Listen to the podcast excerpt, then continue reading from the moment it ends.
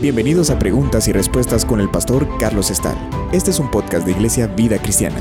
Puedes enviar tus preguntas al correo preguntasbiblicas@vidacristiana.org.gt. Nos han hecho una serie de preguntas acerca del Espíritu Santo y el espíritu del hombre, el espíritu humano y la conciencia.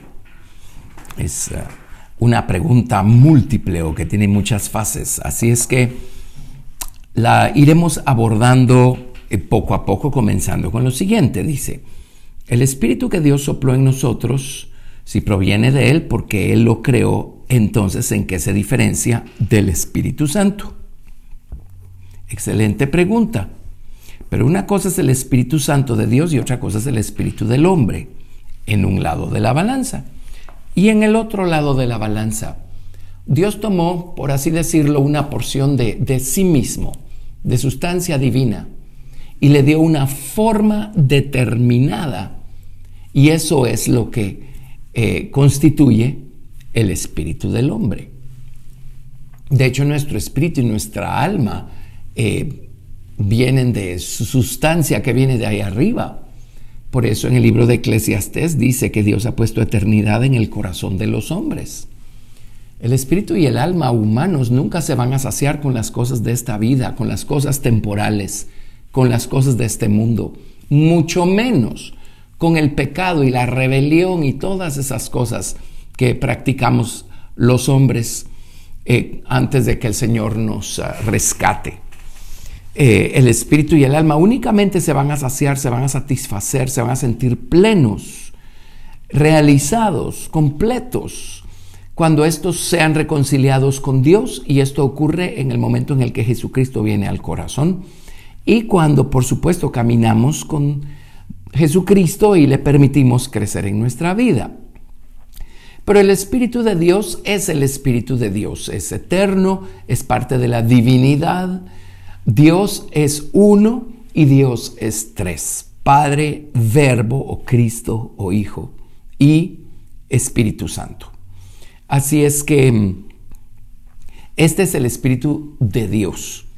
Pero Dios pues tomó, tomó de sí mismo y le dio forma a, a esta porción de sí mismo e hizo el Espíritu de los hombres. Esto lo podemos corroborar en Zacarías capítulo 12, verso 1. Allí leemos lo siguiente. Profecía de la palabra de Jehová acerca de Israel. Jehová que extiende los cielos y funda la tierra y forma el espíritu del hombre dentro de él o dentro del hombre. La palabra formar acá es la mismísima que se usa en el libro del Génesis, cuando se nos explica que Dios formó al hombre de polvo de la tierra. Allí se refiere, por supuesto, al cuerpo. Para hacer el cuerpo, Dios tomó sustancia terrenal, y le dio una forma determinada con sus manos y entonces pues ahora el hombre tiene cuerpo. Pero luego el espíritu en Zacarías 12.1 dice también la Biblia que Dios lo formó y lo formó dentro del hombre. Una vez Dios eh, eh, trazó su plan maestro para nosotros eh, y nos concibió, digámoslo así, antes de que viniéramos a este mundo, Dios formó el espíritu dentro de nosotros o lo que éramos antes de venir aquí abajo. Eh, así es que tenemos un espíritu que corresponde perfectamente bien a nosotros mismos. La sustancia, pues Dios la tomó de sí mismo, pero al darle esta forma determinada, entonces eh, Dios ah, formó el espíritu del hombre. Entonces una cosa pues es el espíritu de Dios y otra el espíritu del hombre o, esto a lo que Dios ya le dio una forma determinada para que cumpla un propósito determinado. En Génesis 2.7 dice, entonces Jehová Dios formó al hombre del polvo de la tierra y sopló en su nariz aliento de vida y fue el hombre un ser viviente. Este, este soplo en la nariz del hombre es cuando Dios introdujo su espíritu al hombre, al primer hombre.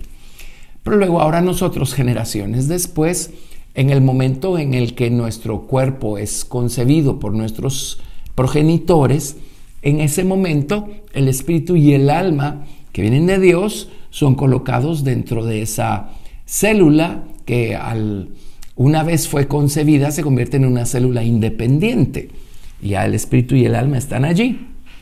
Qué misterios más maravillosos, qué misterios más profundos. Así es que sí tenemos que diferenciar entre el espíritu humano y el espíritu de Dios. Y por supuesto, eh, ya generaciones después de Adán, Adán pecó y ese pecado nos lo hereda a nosotros y tiene que ser a través de nuestros padres que heredamos el pecado de nuestros ancestros y el pecado de Adán. Entonces la corrupción está en este recipiente físico que se llama nuestro cuerpo hay muchos misterios que estamos omitiendo acá por razón de espacio, pero, pero es, allí que viene la corrupción. Entonces, el espíritu y el alma del hombre, Dios los hace o vienen limpios, rectos, eh, pero vienen a morar, vienen a residir dentro de un recipiente, un receptáculo, un cuerpo que ha heredado la corrupción de toda la raza humana entonces inmediatamente el espíritu y el alma se corrompen. Y cuando ya el niño nace y crece y empieza a tener conciencia y a hacer elecciones, vamos a ver esa corrupción en operación de inmediato. Muy bien. Ahora, la, siguiente pregunta o la siguiente fase a la pregunta que nos han hecho, eh, se las leo. Dice también si el nuevo hombre que mora en nosotros es el Espíritu Santo y este solo viene a nosotros a partir que aceptamos al Señor Jesús como nuestro único Salvador. Antes de esto podíamos diferenciar el bien y el mal con la conciencia con la que fuimos creados. Entonces, ¿qué es la conciencia? Bueno, discutamos esto. Ahora, el, nuevo hombre es Cristo. Eh, hay dos lados acá. Realmente el nuevo hombre es una criatura, una creación. La Biblia dice que somos nueva creación en Cristo y la Biblia sí nos dice que el nuevo hombre fue creado conforme a la imagen del que lo hizo. Eso lo podemos uh, observar en el libro de Efesios capítulo 4, verso 24, en donde bueno, les leo desde el 22. Dice, en cuanto a la pasada manera de vivir, despojaos del viejo hombre, que está viciado conforme a los deseos engañosos, y renovaos en el espíritu de vuestra mente, y vestíos del nuevo hombre, creado según Dios en la justicia y santidad de la verdad. Así es que no, no, no debemos ah, confundir las cosas. El, nuevo hombre realmente es esta nueva creación que Dios hace dentro de nosotros el día de nuestra salvación. Es algo creado, es un nuevo hombre, un nuevo corazón. En, uh, en el libro de Ezequiel Dios habla de poner un corazón nuevo dentro del hombre. Eso es creado, pero es allí a donde viene a ser su morada Cristo el Creador. Por eso es que, cierto, a lo mejor debiéramos ser técnicamente más exactos, pero muchas veces nos referimos al nuevo hombre como Cristo en nosotros. Y eso también es verdadero, es cierto decirlo. Pero sí tenemos que estar conscientes que el nuevo corazón es algo que fue creado y Cristo, el creador, viene a morar dentro de nuestro nuevo corazón. Ahora, por supuesto, Dios no está dividido. Cuando el Señor Jesucristo, el Hijo de Dios, viene a morar en nosotros, con Él vienen el Padre y el Espíritu Santo. Por supuesto que sí. Un cristiano tiene al Padre, al Hijo y al Espíritu Santo morando dentro. Ahora, una cosa es tener el Espíritu Santo dentro y otra cosa es ser bautizados con Espíritu Santo y fuego. Esa es otra experiencia. Y de esa manera el Espíritu Santo viene sobre nosotros. Y eso es lo que nos da poder y autoridad para eh, fluir en los dones y hacer eh, señales milagrosas en el nombre del Señor y todo aquello. Pero efectivamente, eh, el Señor crea un nuevo hombre o un nuevo corazón dentro de nuestro viejo hombre. Cristo, el Creador, viene a morar en nosotros y con Él el Padre y el Espíritu Santo. Por supuesto que sí. Ahora, eso ocurre a partir del día de nuestra salvación. Antes de ser salvos, ese cuadro no estaba presente, no teníamos una nueva creación y al Creador morando dentro de nosotros en esos términos. Así es que efectivamente, entonces la pregunta es, antes de tener a Cristo en nuestra vida, ¿había manera de saber la diferencia entre el bien y el mal? Porque teníamos una conciencia. Pero entonces, ¿qué es la conciencia? Y eh, añado las siguientes preguntas que nos han hecho. Y, las personas que no han aceptado al Señor Jesús seguían moralmente con la conciencia. Después de aceptar a Jesús, ¿nos guiamos por el Espíritu Santo o por la conciencia? Bueno, conciliemos todo, todo esto. Efectivamente necesitamos hablar de la conciencia. La conciencia es algo, algo muy importante, es algo que Dios puso dentro de todos los hombres. Alguien la conceptualizaba como una fiel computadora que sabe decirnos con claridad la diferencia entre lo bueno y lo malo. Lo que significa que no hay ser humano en esta tierra que no sepa que es malo lo que está haciendo cuando lo que está haciendo es malo. Y que no sepa que es bueno lo que está haciendo cuando lo que está haciendo es bueno. Ahora, por supuesto, la conciencia también se corrompió y hay personas que la han corrompido hasta el grado de cauterizarla. Mm, vamos a ver eh, las citas que prueban eso. Pero eh, empecemos para explicar este tema en Juan capítulo 1, verso 9. Y allí se nos dice algo tan sorprendente que algunos traductores de las versiones más nuevas de la Biblia obviamente no lo pudieron ver de esa forma y lo tradujeron de otra. Por ejemplo, en, la, Juan 1, 9, en la Reina Valera versión 60 dice, aquella luz verdadera que alumbra a todo hombre venía a este mundo. Ahora es muy importante ver esto porque esto no es lo que dicen las versiones más antiguas. La versión 1909 de la Reina Valera y la versión King James en inglés dice claramente, eh, aquella o aquel, refiriéndose a Cristo, era la luz verdadera que alumbra a todo hombre que viene a este mundo. Yo tengo también la traducción de la Biblia aramea eh, por el doctor George Lamsa y dice, dice así, exactamente igual. Aquella era la luz verdadera que alumbra a todo hombre que viene a este mundo. Todo hombre que viene a este mundo viene habiendo sido alumbrado con la luz verdadera. ¿Cuándo? ¿Cómo? ¿De qué manera? Bueno, es lo que discutimos al principio. Todo hombre que viene a este mundo tiene un espíritu y un alma que vinieron de ahí arriba, que vinieron de Dios. El espíritu y el alma no empezaron a existir en el momento en el que nuestros eh, progenitores eh, concibieron nuestro cuerpo. El espíritu y el alma vienen de atrás, vienen de Dios. También es un tema que podemos trazar en las escrituras.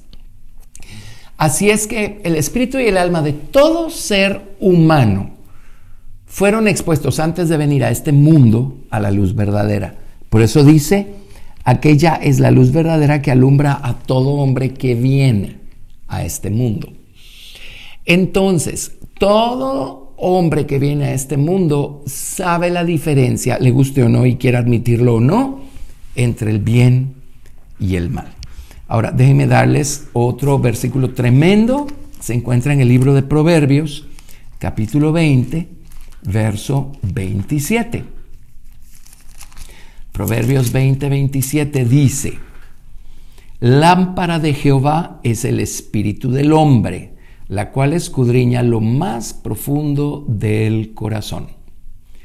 Así es que en el espíritu del hombre Dios puso una lámpara una lámpara fiel, una luz encendida. Y nuevamente podemos cauterizar la conciencia, podemos corromper la conciencia, pero todos comenzamos teniendo una conciencia operativa. Eh, en nuestro espíritu Dios puso esta lámpara. Lámpara de Jehová es el espíritu del hombre.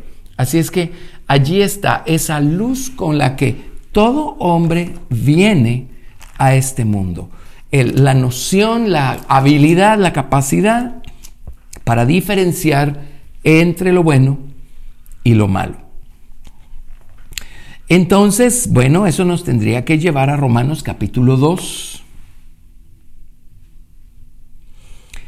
Y acá podemos leer, debiéramos leer desde el verso 1, pero por razón del tiempo, leamos desde el verso 12. Romanos 2, 12. Porque todos los que sin ley han pecado, sin ley también perecerán. Y todos los que bajo la ley han pecado, por la ley serán juzgados. Porque no son los oidores de la ley los justos ante Dios, sino los hacedores de la ley serán justificados.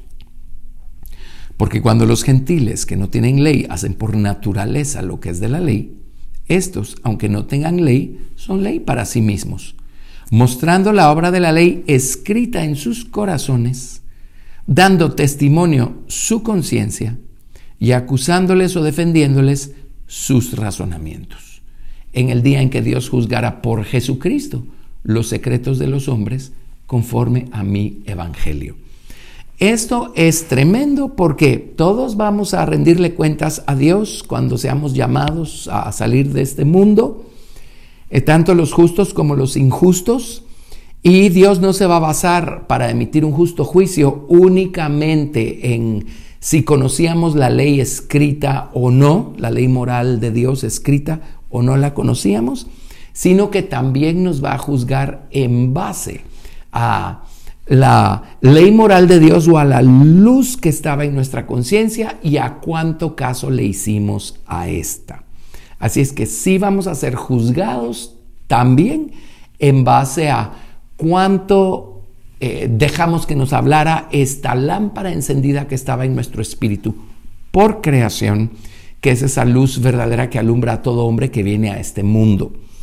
Entonces, no nos confiemos, no es, eh, o, sea, no es solamente que le hagamos caso a la palabra escrita, ¿qué está diciendo nuestra conciencia? Siendo que todos tenemos la capacidad para saber que está mal lo que estamos haciendo cuando estamos haciendo mal.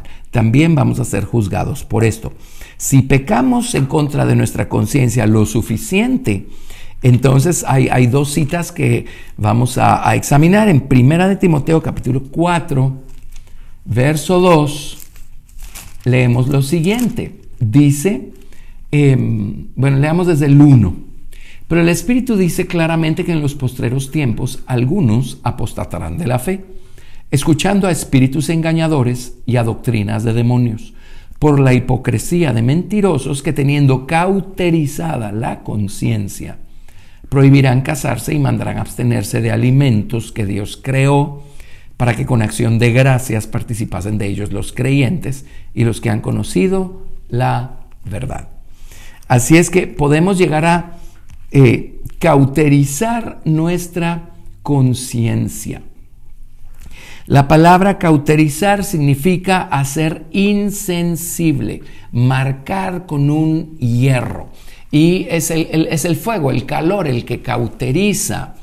En este caso, lo que cauteriza nuestra conciencia es el fuego de las pasiones de la carne, a las que nos entregamos a tal grado que ese fuego termina cauterizando o haciendo insensible nuestra conciencia.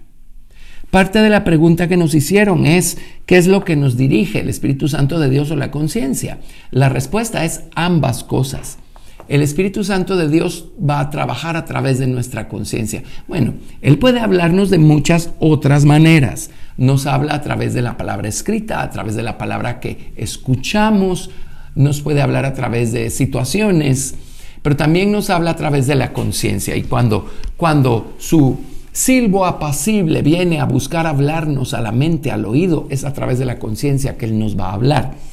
Así es que si, si nos entregamos de lleno a las pasiones de la carne, el fuego de la lujuria, el fuego de la, de la ira, el fuego de las pasiones a las que estamos entregados, va a terminar cauterizando nuestra conciencia. Y entonces, cuando el Espíritu de Dios quiera hablar a nuestra mente, no va a encontrar el, el, el vehículo de la conciencia para poder hacerlo. Y es entonces cuando vamos a empezar a disponer cosas que son contrarias a lo que Dios dice. Ahora en el libro de Tito, capítulo 1, verso 15, les leo lo siguiente. Todas las cosas son puras para los puros, mas para los corrompidos e incrédulos nada les es puro, pues hasta su mente y su conciencia están corrompidas. Dice, profesan conocer a Dios, pero con los hechos lo niegan, siendo abominables y rebeldes, reprobados en cuanto a toda buena obra. Una conciencia, una cauterizada es una conciencia insensible, ya no escucha, punto. Pero una conciencia corrompida es una conciencia llena de engaño, llena de mentira y llena de error que va a estar ah, eh, haciendo que nos justifiquemos de todo lo malo que estamos haciendo y de todo el error que estamos haciendo. Así es que esto es cuando pecamos en contra de la conciencia, cosa que no nos conviene. Muy bien. Ahora, veamos cómo funciona la conciencia con algunos ejemplos bíblicos. Por ejemplo, en San Juan capítulo 8, verso 9, dice, eh, luego que Jesús le, eh, enseñó una lección tremenda a los escribas y a los fariseos cuando trajeron a la mujer adúltera. La pusieron a los pies de Jesús y en, en San Juan 8:5 dice, y la ley nos mandó, en la ley nos mandó Moisés apedrear a tales mujeres. Tú pues, ¿qué dices? Mas esto decían tentándole para poder acusarle. Pero Jesús inclinado hacia el suelo escribía en tierra con el dedo. Y como insistiera en preguntarle, insistieran en preguntarle, se enderezó y les dijo, el que de vosotros esté sin pecado sea el primero en arrojar la piedra contra ella. E inclinándose de nuevo hacia el suelo, siguió escribiendo en tierra. Pero ellos al oír esto, acusados por su conciencia, salían uno a uno, comenzando desde los más viejos hasta los postreros, y quedó solo Jesús y la mujer que estaba en medio. Vaya que estos escribas y estos fariseos por lo menos no habían cauterizado ni corrompido su conciencia al grado de no dejar que ésta les hablara. En este caso, Jesús les habló y la luz de la voz de Jesús unida a las palabras que él escribió en el suelo, eh, eh, tocó la conciencia de ellos y la conciencia los uh, acusó. Eh, ahora eran escribas y fariseos y todo lo demás, pero aquí por lo menos vemos que no habían cauterizado su conciencia o corrompido, a lo mejor corrompido, sí, pero no cauterizado su conciencia.